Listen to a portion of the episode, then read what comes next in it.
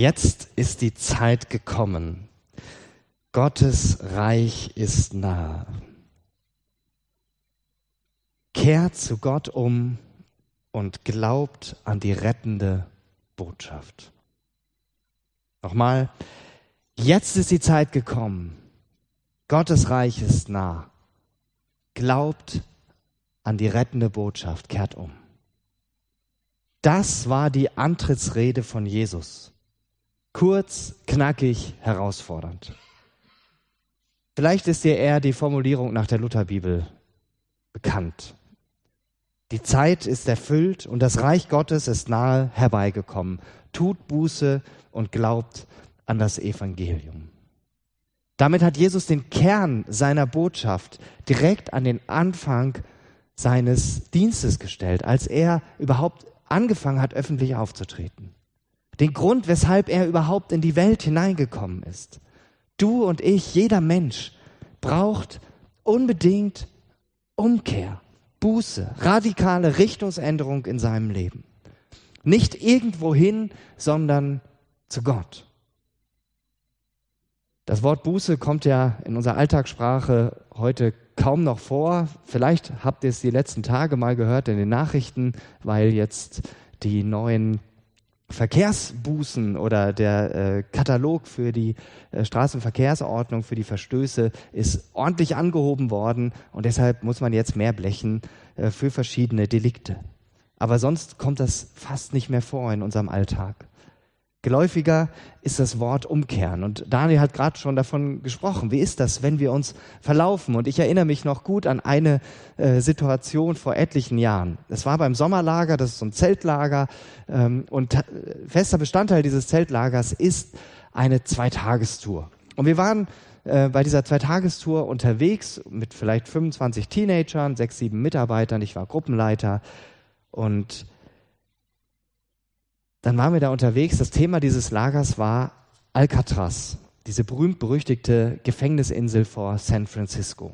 Und wir waren in der Nacht aus dem Lager ausgebrochen mit unserem ganzen Gepäck und waren jetzt auf der Flucht. Wir wollten nicht geschnappt werden und wir liefen und wir liefen. Und dann merkte ich auf einmal, ich hatte die Karte, wir laufen in die falsche Richtung. Und es half nichts. Weitergehen half nichts. Es hätte uns jeden Meter weiter weggebracht in die falsche Richtung. Also musste ich mir eingestehen, wir sind falsch. Und ich musste es auch der Gruppe sagen und wir mussten umkehren und wir mussten einen anderen Weg nehmen. Fiel mir gar nicht so leicht, das zuzugeben, denn als Leiter muss ich doch wissen, wo es lang geht.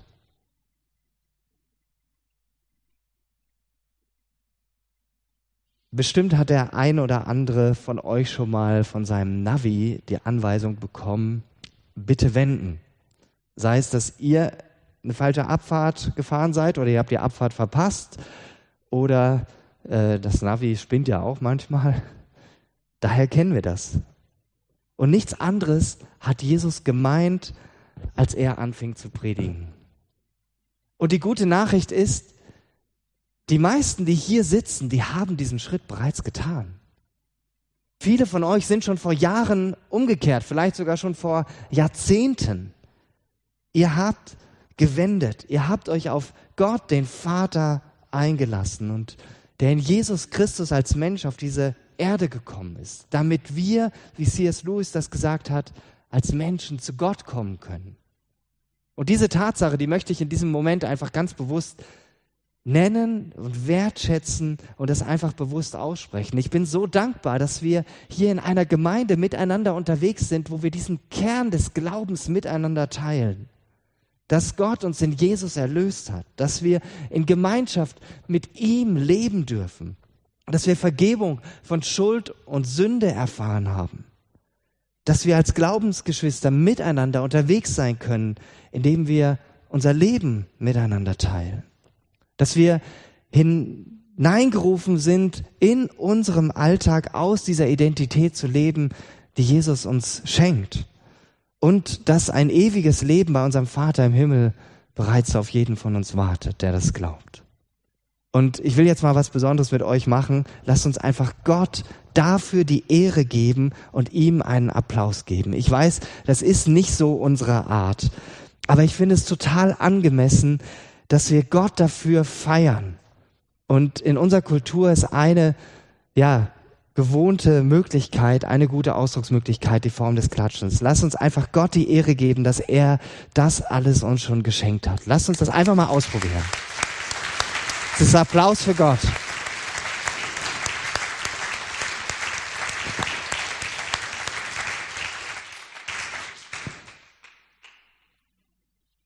Wir haben es getan, weil Gott es wert ist, dass wir ihn dafür ehren, weil er uns dieses Geschenk gemacht hat. Das war für mich jetzt auch ungewohnt, aber irgendwie auch, irgendwie auch schön. Denn so sehr können wir uns darüber freuen, über dieses Geschenk. Aber es gibt auch eine Kehrseite. Wo Licht ist, ist bekanntlich auch Schatten. Und äh, die FEG Herborn, die Freievangelische Gemeinde Herborn, ist ja bereits eine alte Dame. Wenn ich richtig rechne, 111 Jahre. So alt wird wahrscheinlich niemand von uns. Ich weiß von Gertrud und Lothar Reuter, dass sie bereits seit 1967 hier in der Gemeinde sind. Da war ich minus 14 Jahre alt. Und damals war die Gemeinde, wenn ich das richtig in Erinnerung habe, sehr überschaubar von der Größe. Ne? Das waren äh, eine Handvoll Leute. Zwölf. Zwölf Leute, ja. Es ist wirklich überschaubar. Und im Laufe der Jahre kamen immer mehr Menschen dazu, haben hier ihr geistliches Zuhause gefunden. Aber es sind auch immer wieder Menschen gegangen aus den unterschiedlichsten Gründen. Und es gibt Menschen, die laufen nur am Rande mit oder treten kaum in Erscheinung, was auch ganz unterschiedliche Gründe haben kann. Wenn man in so einer Gemeinschaft unterwegs ist, ist es völlig normal, dass es menschelt. Ja, auch unter Glaubensgeschwister kommen alle Dinge vor, die es auch sonst unter Menschen gibt. Unterschiedliche Sichtweisen, Konflikte, fehlende Wertschätzung, man fühlt sich übergangen oder übersehen, Beziehungen untereinander kühlen ab und man zieht sich zurück. Aber nicht nur das, auch als Jesus-Nachfolger sündigen wir noch. Wir sind nicht alle auf einmal perfekt. Wir tun immer wieder Dinge, die nicht aus der Gemeinschaft mit dem Vater, dem Sohn und dem Heiligen Geist geschehen. Und diese Dinge, die hängen wir meistens nicht an die große Glocke. Ja, wir verstecken sie. Die darf keiner sehen und am besten erst recht keiner wissen. Und dieses Phänomen, das, das nennen wir Scham. Und Scham führt oft zu solchen oder ähnlichen Gedanken. Was würden die anderen denken, wenn sie mitbekommen, dass ich in diesem oder jenem Bereich immer noch sündige? Die sind doch eh viel heiliger als ich. Die haben nicht solche Baustellen. Also tue ich sonntags oder wenn ich andere treffe auch so, dass alles bei mir in Butter ist. Muss ja keiner wissen, was in Wirklichkeit los ist. Und das führt dazu, dass wenn wir uns hier in der Gemeinde treffen, egal ob sonntags oder unter der Woche, dass wir uns zwar treffen, aber gar nicht wirklich begegnen. Denn wir haben vielleicht Angst, dass unser Schauspiel durchschaut wird. Und da könnten wir ja unser Gesicht verlieren und das will natürlich niemand. Und dieses Verhalten, das führt zwangsläufig zu einer Kultur, in der wir uns mehr oder weniger etwas vormachen. Der eine mehr, der andere weniger. Natürlich bekommt man mit, dass man hier und da auch Baustellen hat oder wo jemand anderes Baustellen in seinem Leben hat. Aber dann wird oft mehr über die Person gesprochen als mit ihr. Hast du schon gehört? Ich weiß, das klingt jetzt vielleicht hart oder vielleicht auch pauschal. Das wird auch nicht bei jedem so sein, aber ich nehme das insgesamt in unserer Gemeindekultur so wahr. Wie komme ich darauf, sowas zu sagen? Maße ich mir da nicht zu viel an? Ich denke, nein, ich bin ja selber Teil dieser Gemeinde, ich nehme mich da nicht aus. Ich hatte in den letzten ja, zwei Jahren die Möglichkeit, ganz viele von euch schon persönlich kennenzulernen. Und je mehr ich die Gemeinde und damit euch kennenlerne, desto tiefer wächst in mir eine Sehnsucht, dass wir in der Gemeinde eine Kultur der Gnade brauchen. Dass wir uns mehr persönlich aufeinander einlassen und uns zum Beispiel nicht nur über Mitarbeit definieren. Dass wir eine Kultur brauchen, in der es Raum für Buße gibt, wo keiner dem anderen etwas vormachen braucht. Für Jesus war klar, wer seine Zielgruppe war. Das wird sehr schön in Lukas 5 beschrieben. Ich habe euch da ein paar Verse mitgebracht. Als Jesus weiterzog, sah er den Zolleinnehmer Levi am Zoll sitzen. Jesus forderte ihn auf, komm, folge mir nach. Ohne zu zögern verließ Levi alles und ging mit ihm. Kurz darauf gab er für Jesus und für andere Menschen mit schlechtem Ruf ein großes Fest in seinem Haus mit vielen Zolleinnehmern. Jesus war auch dabei. Jesus und die Jünger aßen mit ihnen zusammen. Da empörten sich die Pharisäer und vor allem die Schriftgelehrten unter ihnen. Weshalb gebt ihr euch mit solchen Sündern und Betrügern ab? sagten sie zu den Jüngern. Jesus antwortete ihnen, die Gesunden brauchen keinen Arzt, sondern die Kranken. Ich bin gekommen, um Sünder zur Umkehr zu rufen und nicht solche, die sich sowieso schon für gut genug halten. Jeder von uns, der mit Jesus lebt, der hat irgendwann mal in seinem Leben verstanden, ich brauche diesen Jesus. Nur bei ihm finde ich ein sicheres Fundament, auf das ich mein Leben bauen kann. Nur bei ihm werde ich heil und gesund. Und weil Jesus sich als Arzt bewusst um diejenigen gekümmert hat, die wussten, dass sie krank waren, dass sie krank sind, ist für uns in der Gemeinde das von zentraler Bedeutung, dass wir als Gemeinde immer auch Krankenhaus sind und bleiben. Eine Schamkultur bewirkt leider genau das Gegenteil. In einer Schamkultur, da muss ich nach außen hin glänzen. So wie die Pharisäer sich nach außen zur Schau gestellt haben, wie sie gezeigt haben, wie toll sie Gottes Gebote halten, bis ins kleinste Detail. Aber in ihrem Herzen sah es ganz anders aus und Jesus hat ihnen das knallhart vorgehalten.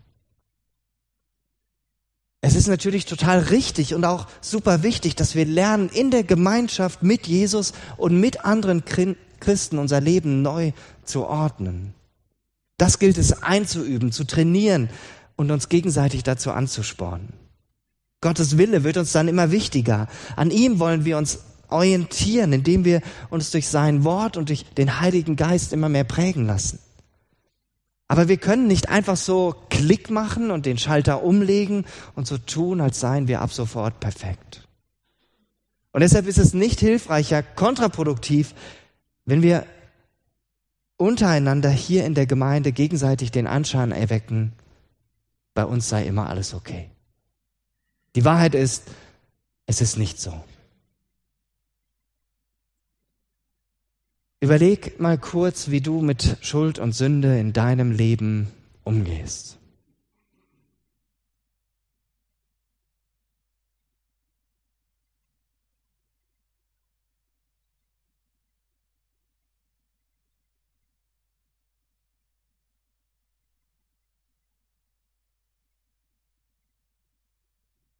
Ich kann dir erstmal nur sagen, wie ich in der Regel damit umgehe.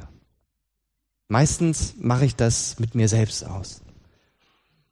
Wenn ich die Dinge erkenne, wo ich merke, da bin ich wieder in eine falsche Richtung gelaufen, dann sage ich dir Jesus, ich bekenne sie ihm und ich nehme neu seine Vergebung für mich in Anspruch. Und dabei ist für mich immer äh, 1. Johannes 1, Vers 9 so ein großartiger Vers und ich habe den euch hier auch mitgebracht. Wenn wir aber unsere Sünden bekennen, dann erweist sich Gott als treu und gerecht. Er wird unsere Sünden vergeben und uns von allem Bösen reinigen. Ja, wir haben diese wunderbare Zusage im Neuen Testament. Und so mache ich das meistens. Und dann versuche ich auch die Dinge wieder in Ordnung zu bringen, wo ich schuldig geworden bin und auch zu klären, auch im zwischenmenschlichen Bereich. Aber kann es sein, dass der Individualismus, den wir aus unserem Alltag und aus unserer Gesellschaft nur viel zu gut kennen, dass er sich auch bei uns persönlich und auch hier in der Gemeinde ganz stark breit gemacht hat? Ich und mein Jesus. So lautet ganz häufig die Devise vieler Christen heutzutage. Wo ist da der heilsame Blick von meinem Bruder oder meiner Schwester im Glauben? Wer hilft dir, deine blinden Flecken zu sehen? Wer hilft dir, deinen Balken im Auge zu entdecken, wie Jesus das sagte, und dich davon abzuhalten, nur die Splitter im Auge des anderen herausholen zu wollen? Für die Bibel ist Buße nicht einfach nur eine Privatangelegenheit. In Jakobus 5, Vers 16 lesen wir zum Beispiel, bekennt einander also eure Sünden und betet füreinander, damit ihr geheilt werdet. Diese Aufforderung, sie geht an Jesus Nachfolger, nicht an Ungläubige. Und die spannende Frage für mich ist, wie bleiben wir als Gemeinde Krankenhaus und gleichzeitig entdecken wir, was es bedeutet, unser Leben an Jesus auszurichten. Ich habe gerade schon von meiner Sehnsucht gesprochen, dass wir in der Gemeinde eine Kultur der Gnade brauchen. Eine Kultur, wo Raum für Buße ist und wo keiner dem anderen etwas vormachen braucht. Eine Atmosphäre, die es mir erlaubt und wo es normal ist, persönliche Baustellen, Schuld und Versagen vertraulich anzusprechen, ohne befürchten zu müssen, dass am nächsten Tag ganz Herborn davon weiß oder die Orte, an denen wir wohnen. Wie kann das praktisch aussehen? Wir haben diese Woche am Dienstag im Rooted-Kurs das erlebt. Wir haben nicht nur praktisch dieses Thema ähm, thematisiert und uns darüber ausgetauscht. Es ging um dieses Thema feindliche Festungen, um diese Tatsache, dass Schuld und Sünde sich immer wieder breit machen in unserem Leben und dass der Teufel daran interessiert ist, uns immer wieder zu Fall zu bringen. Und wir haben nicht nur theoretisch darüber gesprochen, sondern wir haben an dem Abend dann auch in kleinen Gruppen zu zweit, zu dritt miteinander gebetet und füreinander gebetet. Und jeder hatte die Möglichkeit, seine Baustelle, die er nennen wollte, zu benennen. Und dann im Gebet ganz bewusst diese Sache zu brechen, sie vor Gott zu bringen. Und das in der Autorität, die Jesus uns verliehen hat. Und dann haben die anderen auch jeweils für diese Person gebetet und Gottes Wahrheit über dieser Person ausgesprochen, in Form von Bibelversen oder auch von Eindrücken, die manche geschenkt bekommen haben. Und das Feedback danach fiel in etwa so aus. Sowas habe ich noch nie erlebt. Ich mache das meistens mit mir selber aus. Das tat total gut, mit jemand anderem zu beten. Als Jesus-Nachfolger sind wir keine Einzelkämpfer, sondern kämpfen gemeinsam den guten Kampf des Glaubens, wie Paulus das genannt hat. Und deshalb bin ich zutiefst davon überzeugt, dass jeder, der Jesus nachfolgt, auch eine Person braucht, wo er mal ganz offen reden kann, Schuld bekennen kann, wo feindliche Festungen entlarvt und gebrochen werden können, wo uns im Namen Jesu Vergebung zugesprochen wird. Und ich bin zutiefst davon überzeugt, dass die Gemeinde genau der Ort ist, wo das geschieht. Nein, ich möchte keine starre Beichtpraxis, wo man sich irgendwelche Sünden aus den Fingern saugen muss. Wer katholischen Hintergrund hat, der kennt das aus eigenem Erleben. Ich will auch keinen Seelenstriptease. Stattdessen träume ich davon, dass wir hier in der Gemeinde Möglichkeiten schaffen, wo wir offen gegenseitig Schuld bekennen und im Namen Jesu Vergebung zusprechen können. Wo wir auf Augenhöhe miteinander unterwegs sind und uns bewusst sind, jeder von uns lebt von dieser Gnade, die Gott uns in Jesus jeden Tag neu schenkt. Und es ist auch ein Unterschied, ob ich mir selber in Erinnerung rufe, dass Jesus alle Schuld, auch meine Schuld, am Kreuz bereits für mich vergeben hat und ich diese Vergebung wieder neu in Anspruch nehme, oder ob sie mir jemand anderes zuspricht. Deine Sünden sind dir vergeben. Dietrich Bonhoeffer, ein evangelischer Theologe, der zum Ende des Zweiten Weltkrieges noch umgebracht wurde, der hat das in seinem Buch Gemeinsames Leben so ausgedrückt. Der Christus im eigenen Herzen ist schwächer als der Christus im Worte des Bruders oder ich ergänze der Schwester. Jener ist ungewiss, dieser ist gewiss. Damit ist zugleich das Ziel aller Gemeinschaft der Christen deutlich. Sie begegnen einander als Bringer der Heilsbotschaft. Wie wäre es, wenn das in einer Kleingruppe möglich ist und gelebt wird? Nicht als starres Prinzip, sondern als Möglichkeit, immer wieder neu die Freiheit zu erleben, die Jesus am Kreuz für uns bereits erkauft hat und uns täglich neu schenken will. Oder wenn dieses Angebot nach dem Gottesdienst, worauf wir immer wieder hinweisen, für sich beten zu lassen, so ein Ort ist, wo du das tun kannst, in aller Vertraulichkeit und diesen Zuspruch bekommst. Vielleicht brauchst du auch einen Rechenschaftspartner, der dich von Zeit zu Zeit gezielt auf Bereiche in deinem Leben anspricht, in denen du immer wieder zu kämpfen hast. Es gibt hier wirklich viele gute Möglichkeiten, das zu leben. Und wie bei so vielem ist Ausprobieren der beste Weg, um zu merken, was passt und was nicht.